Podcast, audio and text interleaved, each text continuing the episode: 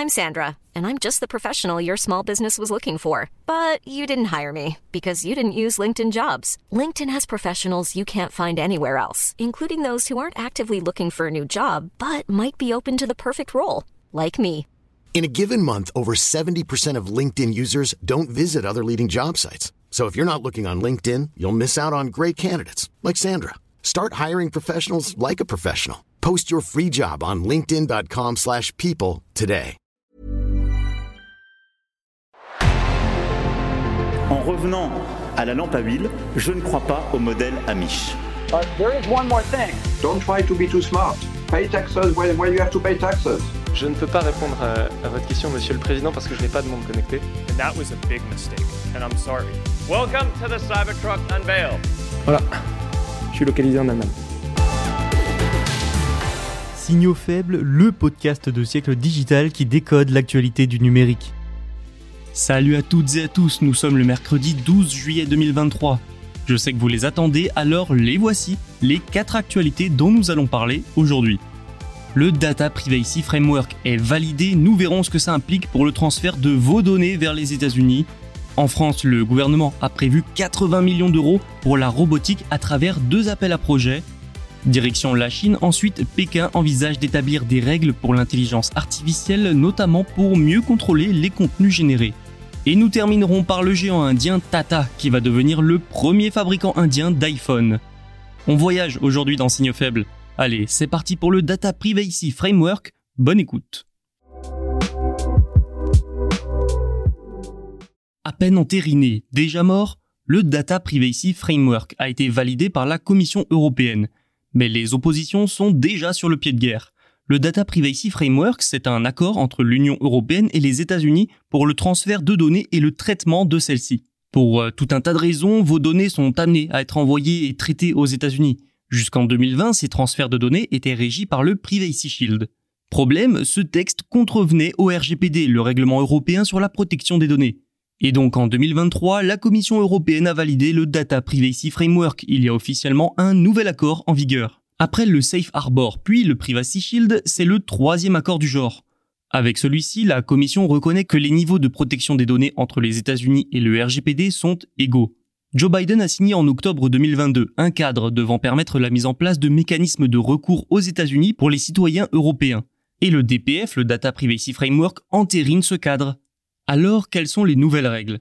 Eh bien, il y a notamment la capacité pour les citoyens européens de recourir à la justice sur le sol américain pour défendre leurs droits sur les données personnelles.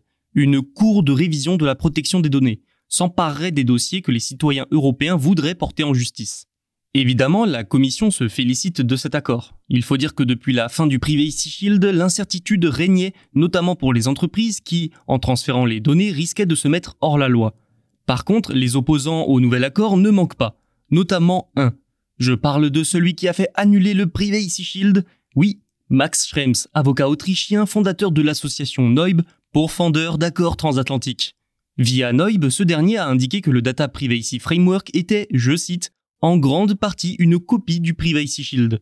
Il a affirmé, je cite toujours, que l'accord sera probablement renvoyé devant la Cour de justice dans quelques mois. Il estime notamment que les recours possibles via donc la Cour de révision de la protection des données américaine ont un problème.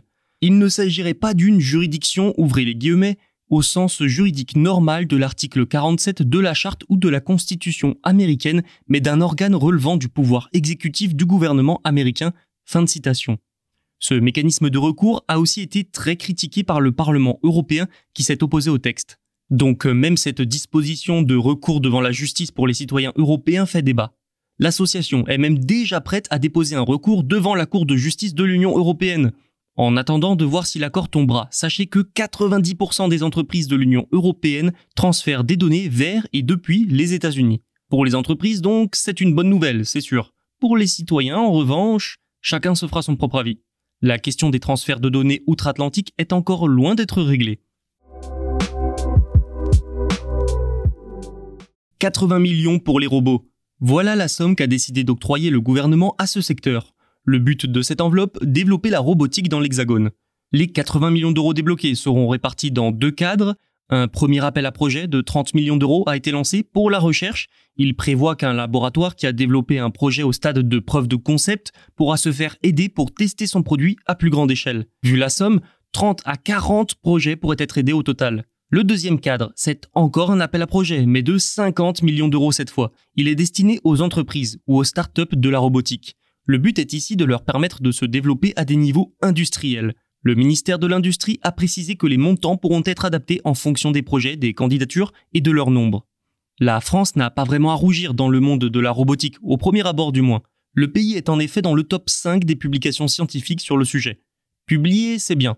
Réaliser, concrétiser, fabriquer, c'est bien aussi. Et c'est là que l'Hexagone pêche. Donc l'objectif avec ces 80 millions, c'est finalement de réduire l'écart entre recherche et réalisation production robotique. C'est d'autant plus important que ce secteur en influence plein d'autres. L'intelligence artificielle, l'industrie, la santé, l'agriculture, le e-commerce avec les entrepôts.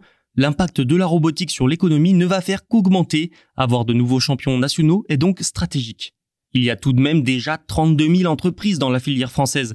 Des entreprises dont certaines sortent du lot à l'instar de la licorne Exotech spécialisée dans les robots industriels. Ces 80 millions d'euros viennent compléter un premier appel de 35,5 millions d'euros en 2021. D'autres projets et appels devraient être annoncés plus tard dans le cadre du plan France 2030. Au total, 800 millions d'euros devraient être ainsi débloqués. Après, au regard d'autres plans, 80 millions d'euros, ça peut sembler peu pour rattraper un retard industriel. Reste à voir si les différentes sommes annoncées dans les mois et les années à venir suffiront dans leur ensemble. La Chine avance dans son encadrement de l'intelligence artificielle, notamment celle dite générative. Pékin veut trouver un équilibre, encadrer le secteur d'une part sans pour autant ralentir les entreprises locales, le tout embourbé dans des sanctions américaines. Pas facile, hein. La Cyberespace Administration of China veut créer un système qui obligera les entreprises à obtenir une licence avant de pouvoir publier des IA génératives, selon le Financial Times. Un projet de réglementation a déjà été publié en avril. Il donne aux sociétés plus de latitude, avec 10 jours ouvrables pour enregistrer leurs produits auprès des autorités chinoises après le lancement. Le système de licence serait en cours de finalisation ce mois-ci. Surtout, ce système représente pour beaucoup un compromis, le dilemme de Pékin, qui se voit pris entre son besoin d'innovation et sa censure des contenus.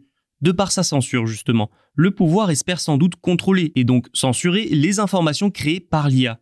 D'où une exigence d'approbation des autorités. Mais de l'autre côté, il lui faut un système qui ne freine pas l'innovation.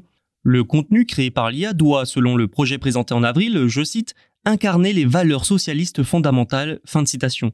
Des entreprises comme Baidu et Alibaba, qui ont déployé des applications d'IA générative cette année, ont d'ores et déjà été en contact avec les régulateurs pour s'assurer que leur IA n'enfreigne pas les règles.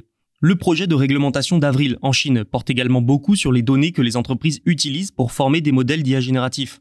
Pékin exigera la garantie de la, je cite, véracité, l'exactitude, l'objectivité et la diversité. Mais sur ce point, du fait de la censure et du niveau d'exigence de Pékin, un premier problème apparaît déjà.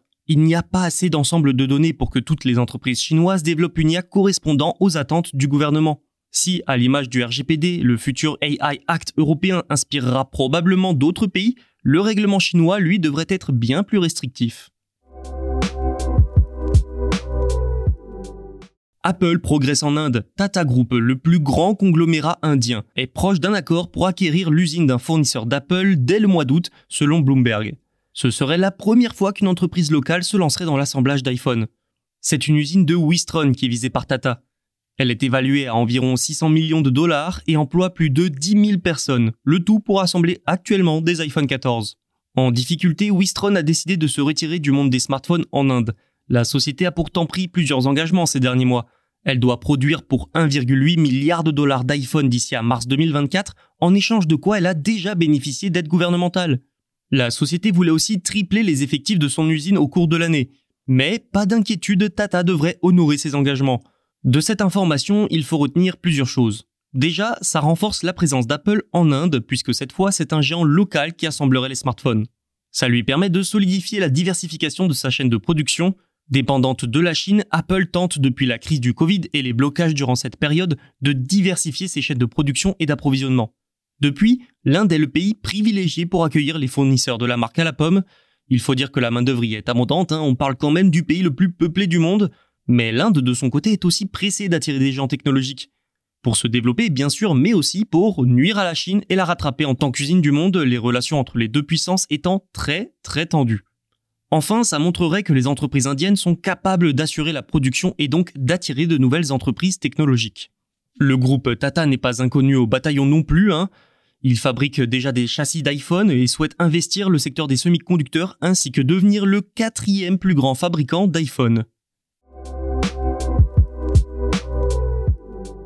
C'est tout pour aujourd'hui, merci d'avoir écouté cet épisode, n'oubliez pas de vous abonner, tous les podcasts de Siècle Digital sont disponibles sur notre site siècledigital.fr et sur toutes les plateformes de streaming. À demain. Planning for your next trip? Elevate your travel style with Quince. Quince has all the jet-setting essentials you'll want for your next getaway, like European linen, premium luggage options, buttery soft Italian leather bags and so much more. and it's all priced at 50 to 80% less than similar brands. Plus, Quince only works with factories that use safe and ethical manufacturing practices. Pack your bags with high-quality essentials you'll be wearing for vacations to come with Quince. Go to quince.com slash trip for free shipping and 365-day returns.